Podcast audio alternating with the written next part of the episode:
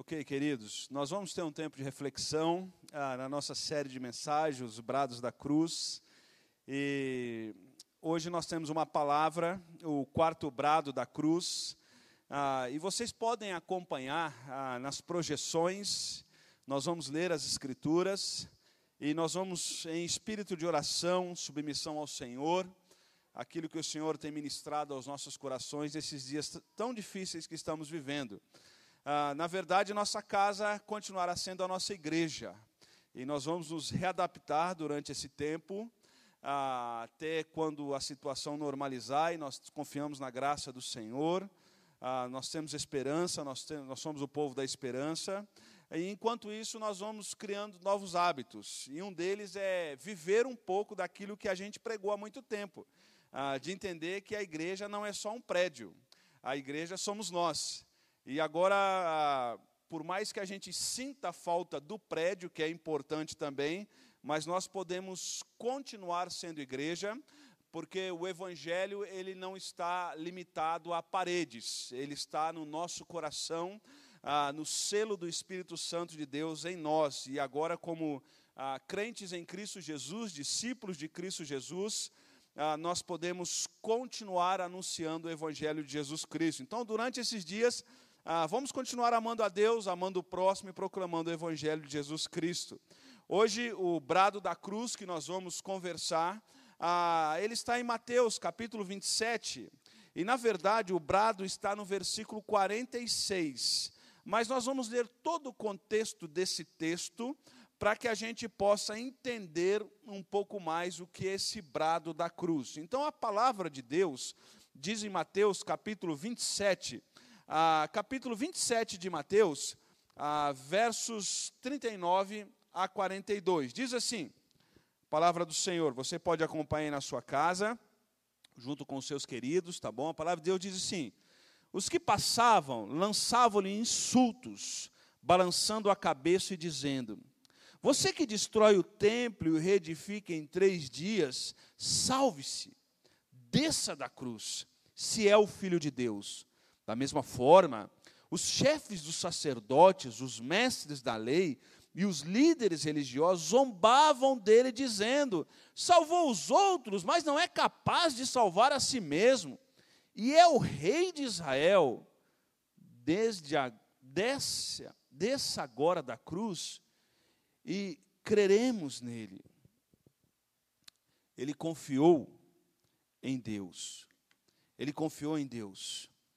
Ah, que Deus o salve agora, dele tenha compaixão, pois disse: Sou filho de Deus.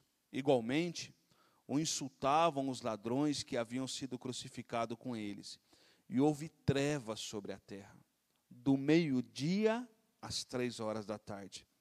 Por volta das três horas da tarde, Jesus bradou em alta voz e disse: Eloi, Eloi, lama sabachthani, que significa: meu Deus, meu Deus, por que me abandonaste? O brado da cruz dessa noite é, é o brado de abandono, de solidão. O brado do qual o nosso Senhor Jesus Cristo disse: Meu Deus, meu Deus, por que me desamparaste? Na verdade, esse brado tem tudo a ver com os dias que nós estamos vivendo. Estas são palavras de maior segurança para os pecadores. Porque naquele exato momento, naquele exato momento, o meu e o seu pecado do passado, de hoje, aqueles que iremos pecar, o Senhor perdoou na cruz do Calvário. Enquanto Jesus estava pendurado no madeiro, sofrendo no meu e no seu lugar, esse brado significa a ira de Deus sobre o pecado ah, sendo derramada sobre aquele que não tinha pecado, o nosso Senhor Jesus Cristo. Somente Jesus poderia pagar o preço pelos nossos pecados na cruz. Ele era o cordeiro imaculado e só ele teria a condição de pagar o preço pela minha, pela sua justificação e pelos nossos pecados. E naquele momento, aquele momento que tinha sido combinado na eternidade, o Senhor Jesus não foi fruto de uma armação política, de uma armação de briga de governos e o levou à cruz. Não, ele se entregou. Jesus obedeceu em tudo. Olha o que, que João disse. João narra essa perfeita obediência de Cristo na cruz, sabendo que ia morrer e a ira de Deus estaria sobre ele.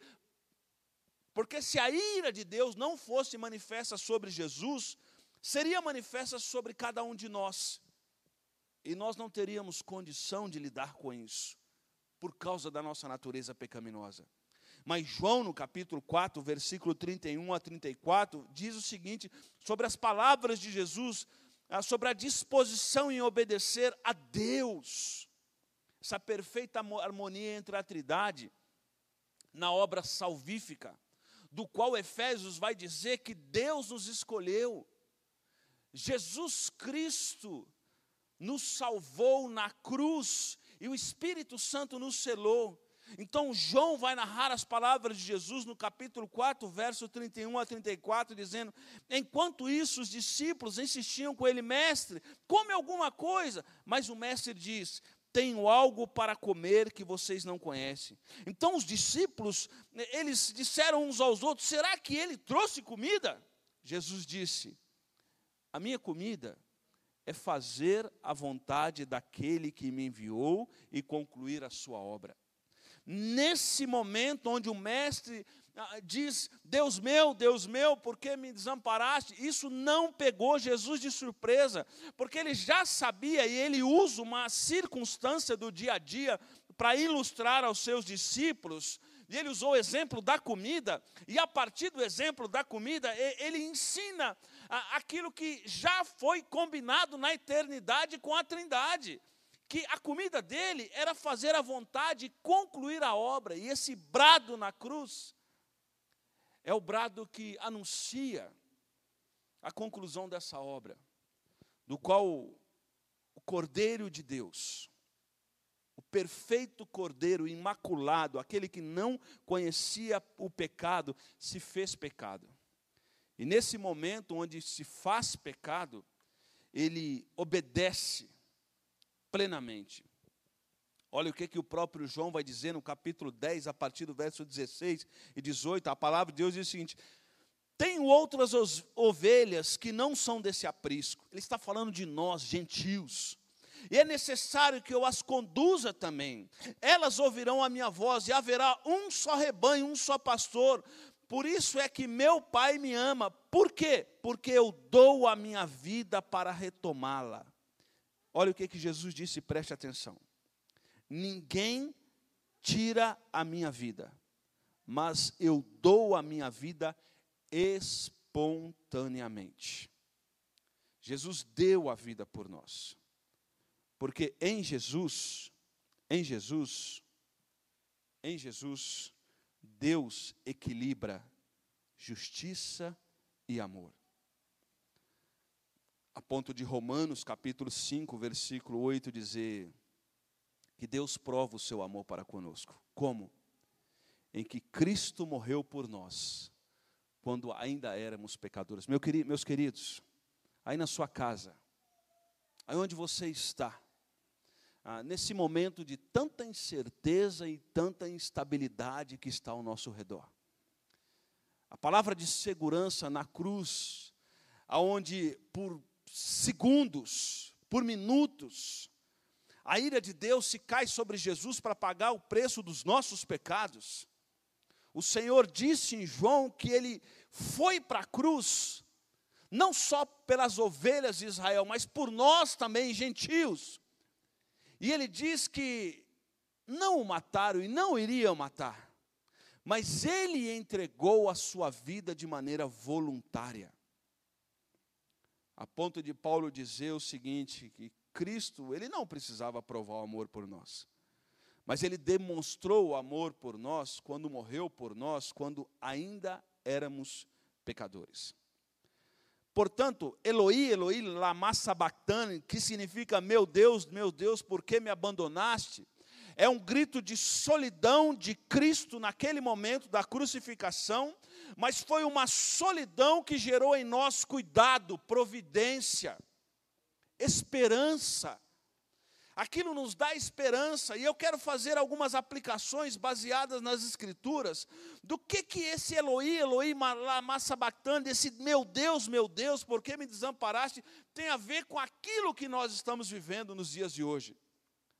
Queridos, nós podemos descansar num Deus que se fez maldição na cruz, no meu e no seu lugar. E o que, que esse brado ensina diante de, dos dias que nós estamos vivendo? Eu queria citar para os irmãos, rapidamente, a sabedoria de Provérbios, capítulo 5, versículo, capítulo 3, versículo 5 a 8, que diz o seguinte: Aí na sua casa, se você puder citar juntos, só para a gente ah, não perder o hábito daquele coral juntos, lendo as escrituras, faça isso se você puder. O texto diz assim: Confie no Senhor de todo o seu coração. E não se apoie no seu próprio entendimento. Reconheça o Senhor em todos os seus caminhos, e Ele endireitará todas as suas veredas. Não seja sábio aos seus próprios olhos. Tema o Senhor e evite o mal, e isso dará saúde ao corpo e vigor aos ossos. Preste atenção que esse Cristo que se fez maldição, esse Deus que naquele momento de solidão nos deu segurança, esse mesmo Deus do qual não foi pego de surpresa, onde isso tinha sido combinado na eternidade com a Trindade, ele diz para cada um de nós nessa noite, a partir desse grito e a partir das circunstâncias que nós estamos vivendo, confie no Senhor de todo o seu coração. Naquele momento da cruz, o Senhor, naquele momento de dor, ele sabia que Deus tinha o controle de todas as coisas, porque em João ele já tinha dito que é, eles não iam pegá-lo, ele ia dar a vida por amor. Então nós podemos confiar. E, e confiança, na verdade, é um elemento fundamental em qualquer relação. Se numa relação não houver confiança, não existe a relação.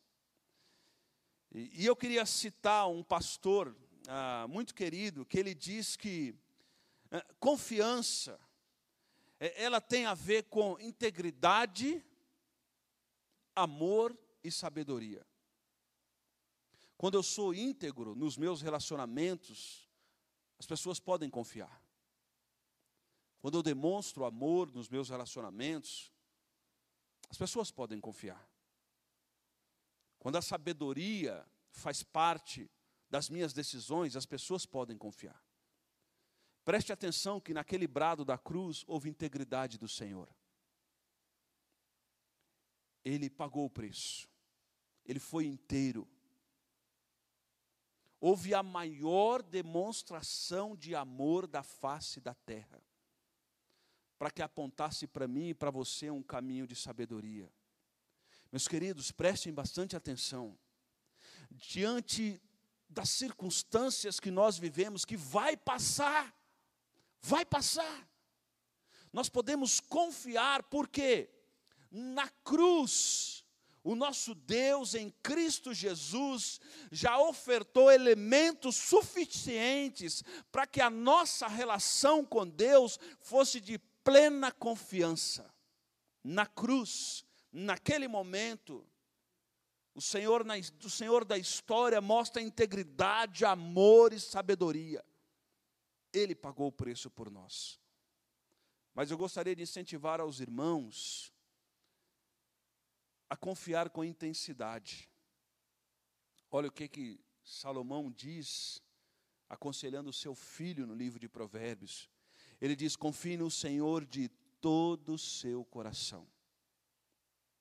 Essa expressão todo o seu coração, a expressão coração no Antigo Testamento, ela tem a ver com o centro do nosso ser. Centro do nosso ser. A partir da percepção greco-romana e entre os gentios, nós podemos substituir isso como mente, o centro do nosso ser. Mas a cultura judaica dizia que o coração era o centro do nosso ser, porque envolvia emoção, envolvia a volição, envolvia a percepções cognitivas. E aquilo que Salomão está ensinando o seu filho, ele está dizendo: confie no Senhor sem reservas. Via de regra, diante das circunstâncias que nós vivemos, nós ouvimos notícias via internet, via TV, enfim, ah, por onde você tem acesso, nós ouvimos algumas notícias e às vezes nós temos algumas reservas. Nós temos algumas reservas porque ah, quase sempre aquelas pessoas que nos passam informações, elas não são íntegras, elas não nos amam, e elas não são sábias, não são espelho de sabedoria para nós. Mas o nosso Deus, nós podemos confiar nele de todo o nosso coração, sem reserva. Porque quando nós confiamos, nós encontramos descanso no Senhor. Descanso no Senhor. Mas aquele grito do Senhor que se fez maldição sobre nós, em nosso lugar, ele nos ensina também que não apenas confiar no Senhor de todo o coração e não se apoiar no seu próprio, e nós não nós precisamos não nos apoiar no nosso próprio entendimento. E aqui mora o problema. Tim Keller vai dizer que nós temos três problemas. O primeiro problema que ele vai dizer é que nós temos uma cosmovisão disfuncional. O que, que é isso? Cosmovisão é aquela lente que nós colocamos nos nossos olhos para poder enxergar a nossa realidade e avaliar a nossa realidade à luz dos nossos valores. Você já reparou como que pessoas se desesperam quando não precisavam se desesperar? E algumas vezes, quando precisa ter desespero, não se desesperam? A nossa forma de ver aquilo que está ao nosso redor foi distorcida a partir da queda do Éden. Então, a forma como eu vejo as coisas tem uma disfunção O chamado nessa noite é começar a ver a história, aquilo que está ao nosso redor, o universo, a partir da ótica da sabedoria do reino de Deus e não no nosso próprio entendimento. Algumas experiências pessoais, elas nublam a percepção daquilo que está ao nosso redor.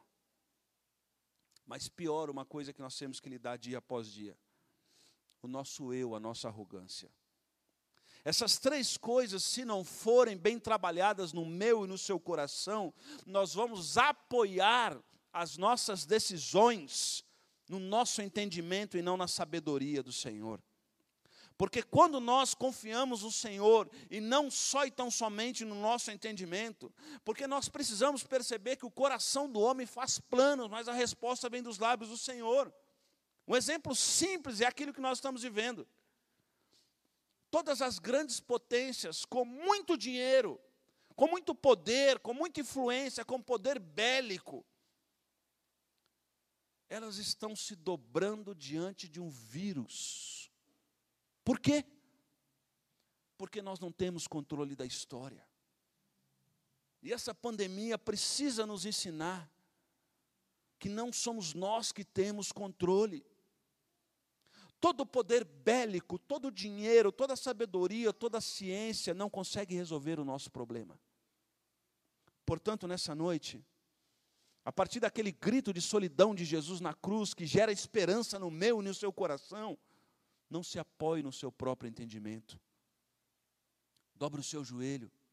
Reconheça que por várias vezes eu e você somos arrogantes deixamos as nossas experiências pessoais ah, macularem o nosso coração, e a partir disso nós não enxergamos a realidade na ótica do reino de Deus. Mas para encerrar, Salomão diz o seguinte: reconheça o Senhor em todos os seus caminhos. Queridos, preste atenção. Reconheça o Senhor em todos os seus caminhos. O que, que isso tem a ver comigo e com você? Tem a ver que quando nós reconhecemos ao Senhor em todos os nossos caminhos, a forma como nós enxergamos o que está ao nosso redor, as nossas experiências, o nosso eu é colocado aos pés da cruz de Cristo. Porque aos pés da cruz de Cristo é que nós tratamos as nossas lutas, os nossos traumas, as nossas frustrações e colocamos a nossa esperança. Mas para reconhecer ao Senhor em todos os caminhos, nós precisamos ser sensíveis à voz de Deus. Lembra do que Jesus disse? A minha comida é fazer a vontade daquele que me enviou mais do que nunca. Na fase em que nós estamos vivendo, mais do que nunca, as palavras de Jesus faz todo sentido para cada um de nós. Faz todo sentido. Nós precisamos desesperadamente buscar o Senhor em primeiro lugar, porque as outras coisas serão acrescentadas em nossas vidas. Não perca, meu irmão e minha irmã, meu amigo, nessa noite, aí onde você está, a sensibilidade para perceber o mover de Deus em todos os nossos caminhos. Mas para perceber o mover de Deus em todos os nossos caminhos, nós precisamos nos submeter a Cristo. Confie no Senhor. Confie naquele que deu um brado, e naquele brado onde ele manifestou aquele aparente abandono, a ira de Deus foi sobre ele, ele foi submisso a Deus e pagou o preço por nós quando nós nos submetemos a esse que tem sabedoria, que é íntegro e que nos ama, ele vai nos endireitar. Essa expressão endireitar é orientar. Ele vai nos orientar. No último versículo, Salomão vai dizer o seguinte: Não seja sábio aos seus próprios olhos, tema o Senhor e evita o mal. Quem teme ao Senhor, como efeito lógico, evita o mal. E o que que isso vai acontecer? Isso vai dar saúde ao seu corpo e vigor aos seus ossos. Davi, quando pecou com Betseba, ele escreve um salmo dizendo: Enquanto eu calei o meu pecado, envelhecer os meus ossos. A vida longe da sabedoria do alto, daquele que pagou um preço por nós na cruz, não nos abandonou, se fez solitário para que a gente andasse em comunidade. Quando nós ouvimos a sabedoria do Senhor, isso dá saúde para nós, isso dá vigor aos nossos ossos. Opte pela sabedoria do, do alto. Como consequência, irmãos, isso dará saúde ao nosso corpo. Saúde ao nosso corpo. Que Deus nos abençoe. Que Deus nos guarde. E aquele grito de solidão de Jesus na cruz foi para que hoje eu e você não andássemos só. Foi para que hoje eu e você tivesse o consolador, o Espírito Santo. Portanto, nessa noite, Confie, confie e confie no Senhor. Sabe por quê? Porque o nosso Deus é o Deus da história. Ele comanda a história. O mundo está em pânico, mas ele continua reinando soberanamente. E em nome de Jesus, ele vai endireitar a nossa vereda. Ele vai cuidar de nós. Portanto, nessa noite, confie no Senhor. Confie no Senhor. O seu trabalho nessa noite é descansar no Senhor. Que Deus te abençoe, te guarde e faça resplandecer o rosto dele sobre cada um de vocês que estão em casa e derrame paz sobre vocês e esperança. Eloi, Eloi, lama sabachthani. Ele viveu a solidão para que hoje pudéssemos confiar e andar como comunidade de Jesus. Que Deus te abençoe.